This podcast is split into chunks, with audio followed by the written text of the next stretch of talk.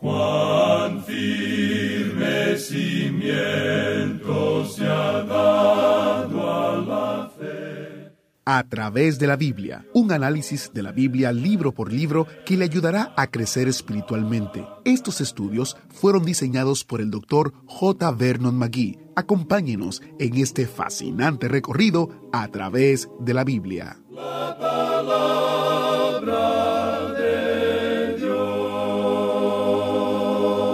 No es cuestión de que el Señor nos acompañe a nosotros, sino de que nosotros le acompañemos a Él. Eso es lo importante. Eso es algo de la sabiduría que nuestro maestro Samuel Montoya comparte con nosotros hoy en el estudio de Juan capítulo 12 versículos del 27 al 43. Bienvenido a A través de la Biblia. Soy su anfitrión Heiel Ortiz. Mientras usted encuentra su asiento en el autobús bíblico, vamos a escuchar un mensaje breve de Marilyn en Venezuela. Ella escucha el programa en la plataforma rtm360.org. Hola, una feliz tarde para todos. Escucho a través de la Biblia desde que era una niña. Es fascinante la palabra de Dios. Montarse en el autobús bíblico e ir imaginando cada escenario que nos presenta cada pasaje de la Biblia es maravilloso.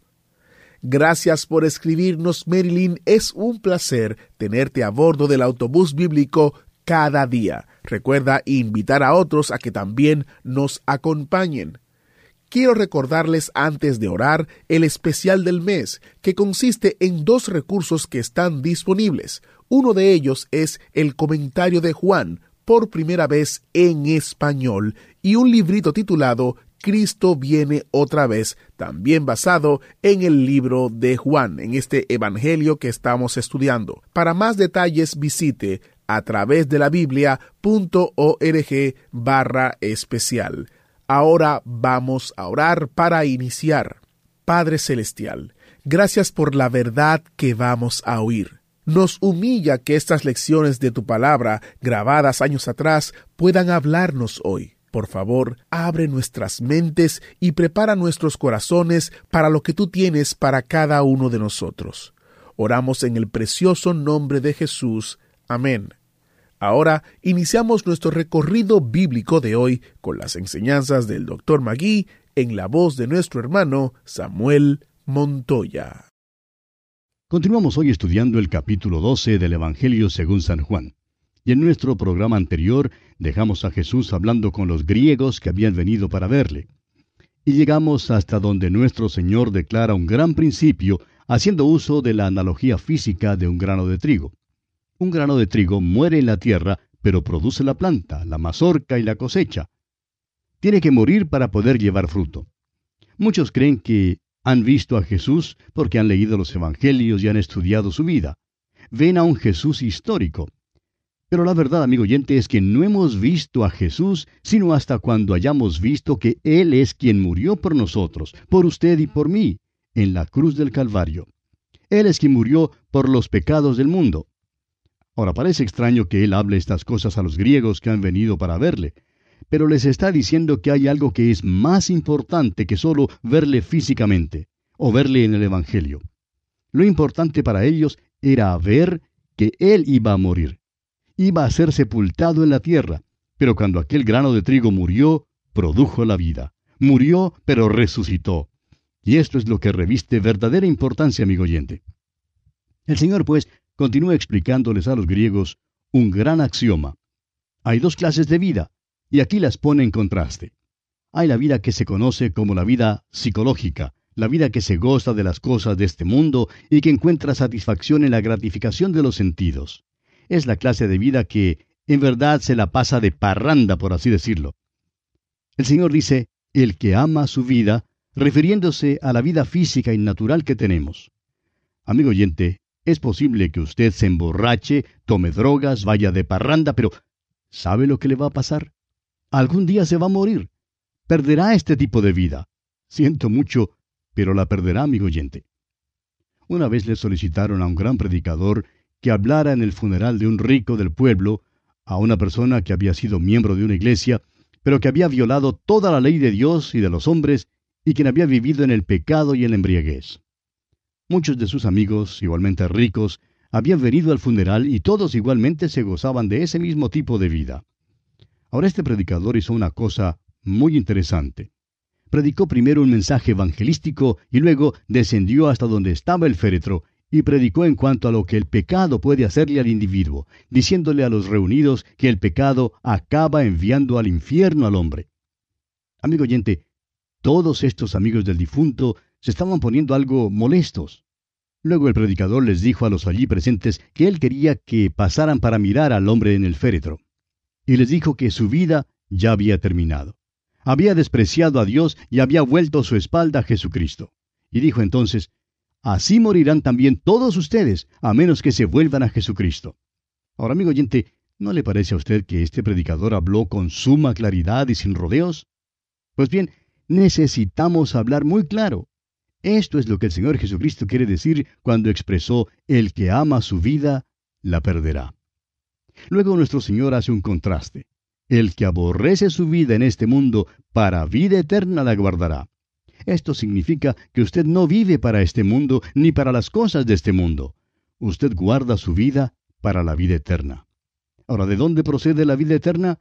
Viene por la muerte de aquel grano de trigo que cayó en la tierra y resucitó. Aquel grano de trigo es el Señor Jesucristo, amigo oyente. Luego, el Señor Jesús les pide a estos griegos que le sigan. Su hora ha llegado y Él va hacia la cruz. No hay tiempo para hablar con ellos, pero les pide que le sigan a la cruz. Les promete que donde Él esté, sus siervos también estarán. Si alguno me sirviere, dijo el Señor, mi Padre le honrará.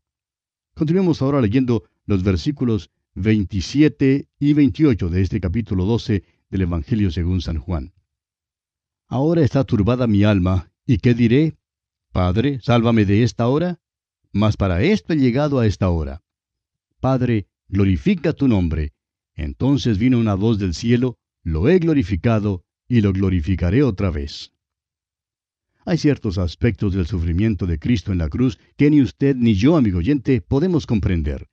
No solamente sufrió en manos de los hombres, eso era suficientemente malo en sí, pero sufrió más aún. Es que el pecado suyo y el mío fue puesto sobre él. Allí en la cruz, Cristo fue el varón de dolores y experimentado en quebranto. Llevó el pecado del mundo, siendo Él sin pecado. Ciertamente llevó Él nuestras enfermedades y sufrió nuestros dolores, dice el profeta. Nuestro pecado fue puesto sobre Él. Ahora esto no es algo teórico, pues literalmente Jesús fue hecho pecado por nosotros. Con todo eso, Jehová quiso quebrantarlo, sujetándole a padecimiento, y puso su vida en expiación por el pecado fue santo, inocente, sin mancha y apartado de los pecadores, pero fue hecho pecado por usted y por mí, amigo oyente. Cristo sufrió como ni usted ni yo podemos comprender. El alma de Jesús estuvo horrorizada ante aquella cruz, pero él sabía que para eso había venido, para ir a la cruz y para sufrir su oprobio. Pero también hubo gloria en esa cruz. Debemos pensar más en ella y darle más gracias a Él. El apóstol Pablo dice en su carta a los Gálatas capítulo 6 versículo 14, Pero lejos esté de mí gloriarme, sino en la cruz de nuestro Señor Jesucristo, porque en el mundo me es crucificado a mí y yo al mundo. ¿Ve usted cómo las cosas se enlazan? Es posible saber a dónde va la persona por su manera de vivir. Alguien dirá, bueno, es que yo creía que éramos salvos por la fe. Usted siempre pone el énfasis en la fe y no en las obras. Y eso es verdad, amigo oyente. Es cierto que ponemos el énfasis en la fe. Si es que usted va a ser salvo, tendrá que confiar en Jesucristo.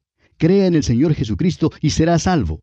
Pero deseamos decirle que cuando usted viene a Él y confíe en Él, habrá un cambio rotundo y total en su vida. Si no hay un cambio en su vida, entonces en verdad usted no ha confiado en Él, no descansa en Él. Esto hará efecto en su vida y no está viviendo para las cosas del mundo. Cuando vemos a algunos hermanos invirtiendo el dinero en sus casas, en automóviles o en cosas de este mundo, muchas veces nos preguntamos, ¿dónde está en realidad su corazón? Si uno hipoteca todo el dinero que tiene simplemente para conseguir todas las cosas para poder vivir aquí, ¿cómo puede tal persona estar esperando la venida del Señor con verdadera ansiedad, con verdadero anhelo. El Señor dice, el que ama su vida, la perderá. Es tontería decir que usted cree en Jesús y luego vivir para el diablo. Eso no es confiar en Él. Una fe verdadera, amigo oyente, cambiará su vida. De otra manera, usted es el peor de los hipócritas. Ahora fíjese usted cómo esto se relaciona con las palabras de Jesús. Y donde yo estuviere, allí también estará mi servidor. Si alguno me sirviere, mi Padre le honrará. No es cuestión de que el Señor nos acompañe a nosotros, sino de que nosotros le acompañemos a Él. Eso es lo importante. Un hombre dijo una vez, bueno, usted sabe que yo soy miembro de una iglesia liberal, pero siempre llevo conmigo a mi Señor. Amigo oyente, tenemos noticias para usted. El Señor no asiste a esa iglesia. El Señor no le va a acompañar. Usted, amigo oyente, debe ir donde el Señor está. Eso es lo importante. Esta hora, pues, fue repugnante para nuestro Señor. Si le hubiera sido posible, habría deseado que el Padre le salvara de aquella hora, aunque sabía que este era el motivo por el cual había venido al mundo. Pero luego él dice, Padre, glorifica tu nombre. Vuelve a la gloria de Dios. ¿Qué lección es esta para nosotros? Estamos tan propensos a gimotear y a lloriquear y a quejarnos preguntándole al Señor por qué deja que ciertas cosas ocurran en nuestra vida. Pero con Cristo, amigo oyente, debemos aprender a decir, Padre, por medio de este sufrimiento y dolor, glorifícate. El cielo no pudo quedarse callado, sino que tuvo que responder. Dios respondió audiblemente. ¿Ha notado usted que Dios le habló del cielo a Jesucristo en tres ocasiones? Al principio de su ministerio, a la mitad de su ministerio y al final de su ministerio. ¿Se ha fijado que todas estas tres ocasiones tienen que ver con la muerte de Cristo? La primera fue su bautismo. Jesús había dicho, deja ahora porque así conviene que cumplamos toda justicia, allá en el capítulo 3 de Mateo, versículo 15.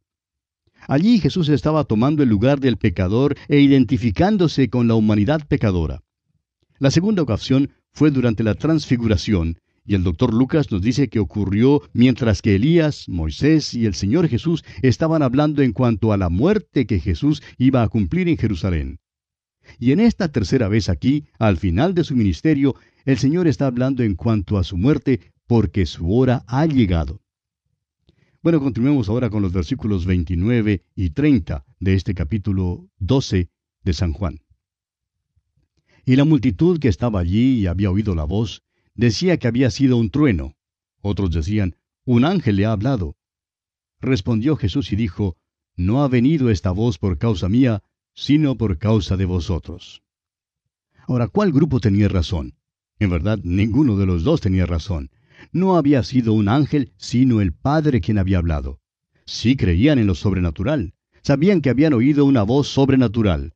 Sabían del ministerio de los ángeles por medio del Antiguo Testamento y comprendían que cuando Dios tenía un mensaje que darle al hombre, generalmente venía como el ángel de Jehová. Pero no comprendían que este era el Cristo preencarnado. Sin embargo, nosotros consideraríamos esto como el punto de vista de teología conservadora, porque admitieron que era un mensaje de Dios. Los otros dijeron que había sido un trueno. Trataron de darle una explicación eh, natural. Dijeron, claro, oímos una voz y todo esto en verdad tuvo lugar, pero fue simplemente un trueno.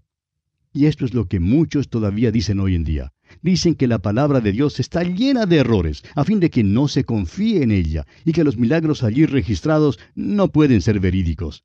Siendo pues que son incrédulos, dicen que esto simplemente había sido un trueno. En cierta ocasión algunas personas asistían a una clase bíblica donde escucharon algunas lecciones grabadas en cinta magnetofónica sobre el libro de Apocalipsis. Había allí un predicador que les había informado que era cosa imposible que alguien comprendiera el libro de Apocalipsis. Dijo que no tenía sentido. Pues lo que pasó es que este señor reveló su propia ignorancia, porque el libro de Apocalipsis es un libro muy lógico. Pero, ¿no ve usted que para él solo era un trueno? Era simplemente un ruido. Si usted, amigo oyente, niega lo sobrenatural y trata de darle a todo una explicación natural, será simplemente un trueno. La palabra de Dios dice que el nacimiento de Jesús fue sobrenatural. Su vida estaba colmada de milagros y su muerte fue como la de un grano de trigo. No se quedó en la tierra, él brotó como lo hace el grano de trigo. Ahora el teólogo liberal que ha dicho que los huesos de Jesús duermen en alguna parte bajo los cielos sirios, tiene realmente un problema en sus manos. ¿Dónde están esos huesos? La resurrección de Cristo no fue un fenómeno puramente espiritual. Fue su cuerpo lo que fue levantado, y sus huesos simplemente no están en ninguna parte. Sin embargo, este es el mismo timo o estribillo viejo que ha sido usado por años. Fue un trueno. Cualquiera puede decir esto. El decir tal cosa no es señal de inteligencia. Tenemos que tener una percepción y apreciación de lo espiritual para escuchar, saber y ver la palabra de Dios. Necesitamos reconocer que el Espíritu de Dios debe alumbrarnos cuando abrimos la palabra de Dios. Continuemos ahora leyendo los versículos 31 al 33 de este capítulo 12 del Evangelio según San Juan. Ahora es el juicio de este mundo. Ahora el príncipe de este mundo será echado fuera. Y yo, si fuere levantado de la tierra, a todos atraeré a mí mismo. Y decía esto dando a entender de qué muerte iba a morir. La muerte de Cristo en la cruz fue el juicio del mundo y del príncipe de este mundo. Esa es una de las cosas de las cuales el Espíritu Santo da testimonio según el capítulo 16 de este mismo Evangelio de Juan, versículos 7 al 11. Vivimos en un mundo que es juzgado. Vino a morir una muerte de juicio por los pecados del mundo, y si el mundo no acepta esta muerte, el mundo es entonces juzgado. Ahora, ¿cómo es echado fuera Satanás, el príncipe de este mundo? Creemos que es un proceso gradual. Cuando Cristo murió en la cruz, estamos seguros que Satanás no comprendió lo que sucedía. Lo que él creía ser una derrota para Cristo, se cambió en victoria para Cristo. Satanás perdió la batalla en la cruz y por eso el Señor pudo decir que el príncipe de este mundo sería echado fuera. Luego, en Apocalipsis capítulo 12, versículo 10, se nos dice que Satanás ha sido lanzado fuera del cielo. Esta es la segunda etapa. Más adelante, en Apocalipsis capítulo 20, versículo 3, fue arrojado al abismo. Y por último, en Apocalipsis capítulo 20, versículo 10, Satanás es lanzado en el lago de fuego y azufre y esta es la última etapa de su derrota. En la cruz su condena fue sellada. La cruz marca la victoria de Cristo y la derrota de Satanás. Ahora Jesús pone el énfasis en su muerte redentora. Su muerte atraerá hacia él a todos los hombres. Aquellos que creen serán salvados. Aquellos que le rechazan serán condenados. Considere usted, amigo oyente, cuán importante es levantar a Jesús delante de los hombres, de poner el énfasis sobre su muerte redentora. Hay multitudes que pasan por las iglesias hoy en día y que no oyen la palabra de Dios. Piensa en los obreros, en los estudiantes, en los que llevan el uniforme del país y en los ricos. Ellos no oyen. Hoy en día hay tantas iglesias que no están levantando a Jesús el Señor crucificado.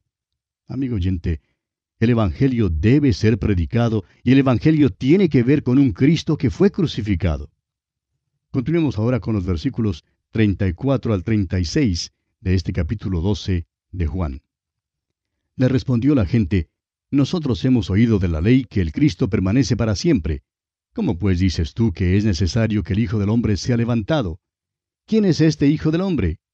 Entonces Jesús les dijo, Aún por un poco está la luz entre vosotros.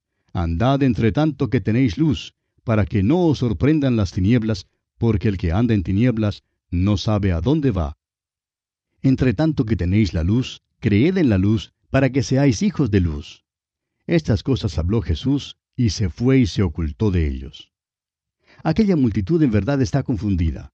Dicen, la ley dice que cuando Cristo venga, reinará para siempre. Y ahora tú dices que no permanecerás, sino que vas a morir simplemente no comprendían. ¿Y qué fue lo que ocurrió entonces? Jesús ahora se aparta y así termina su ministerio público. Nunca aparecerá públicamente de nuevo, sino hasta cuando venga a esta tierra para establecer su reino. Continuemos ahora con los versículos 37 al 41 de este capítulo 12 de Juan. Pero a pesar de que había hecho tantas señales delante de ellos, no creían en él para que se cumpliese la palabra del profeta Isaías que dijo, Señor, ¿quién ha creído a nuestro anuncio y a quién se ha revelado el brazo del Señor? Por esto no podían creer, porque también, dijo Isaías, cegó los ojos de ellos y endureció su corazón, para que no vean con los ojos y entiendan con el corazón y se conviertan y yo los sane. Isaías dijo esto cuando vio su gloria y habló acerca de él. Ahora nos enteramos del problema aquí. Ellos estaban viviendo según la luz de aquel entonces. La profecía de Isaías se cumplía con ellos. Esta es una cita de aquel gran capítulo de redención en Isaías capítulo 53, que habla de la muerte de Cristo. La muerte de Cristo fue presentada a ellos, pero la rechazaron. Estaban enseguecidos a la luz que les había sido presentada.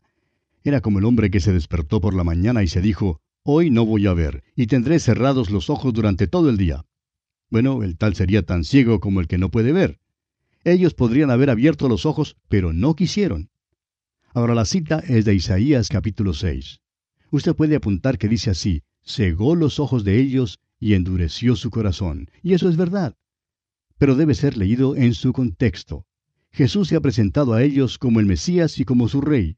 Han oído el Evangelio y lo han rechazado. Han rechazado personalmente a Jesús. Ahora, Él les rechaza a ellos. Y escúchenos con cuidado, amigo oyente. Ellos no le aceptaron y entonces llegó el día cuando ya no les fue posible aceptarle. Amigo oyente, lo más peligroso es oír el Evangelio y luego volverle la espalda. Si simplemente sigue oyendo y oyendo y no lo acepta, llegará el día cuando ya no le será posible oír y cuando no podrá venir. Dios es Dios y Él tiene la palabra final. Continuemos ahora leyendo los versículos 42 y 43 de este capítulo 12 de Juan. Con todo eso, aun de los gobernantes muchos creyeron en Él pero a causa de los fariseos no lo confesaban para no ser expulsados de la sinagoga, porque amaban más la gloria de los hombres que la gloria de Dios. Y esto es una lástima verdaderamente. Y creemos que hay también creyentes secretos hoy en día que son cobardes y temerosos. Más adelante aquí en este Evangelio según San Juan encontraremos a dos de estos creyentes secretos quitando el cuerpo de Jesús de la cruz. Continuaremos, Dios mediante, en nuestro próximo programa. Deseamos a usted las incontables bendiciones del Señor en su vida. ¡Wow! Este fue un gran estudio. Si le gustaría oírlo de nuevo o compartirlo con un amigo, visítenos en a través de la Biblia.org. Mañana empezaremos a ver el diálogo más largo grabado que dio Jesús. Es el discurso de El aposento alto, el cual empieza en Juan capítulo 13. Quizá querrá leerlo antes del estudio de mañana. Espero que suba a bordo del autobús bíblico mientras continuamos en nuestro viaje de cinco años a través de la Biblia. Soy Geiel Ortiz y si Dios lo permite estaré aquí guardándole un asiento especial solo para usted. ¿Fue de ayuda para usted el estudio de hoy? ¿Desea enviarnos algún comentario de lo que ha estado escuchando? Entonces escríbanos, no espere más. Nuestro correo electrónico es atv@transmundial.org. atv@transmundial.org. Si desea recibir las notas y bosquejos de lo que estamos estudiando, suscríbase gratis en nuestra página en internet a través de la Biblia .org barra notas a través de la biblia.org barra notas. También puede escribirnos a través de la Biblia, apartado 2805, Miami, Florida, 33265, Estados Unidos. A través de la Biblia, apartado 2805, Miami, Florida, 33265, Estados Unidos. Esta fue una producción Rans Mundial. Todo lo pagó Cristo quien por mí libremente derramó, derramó su sangre carmesí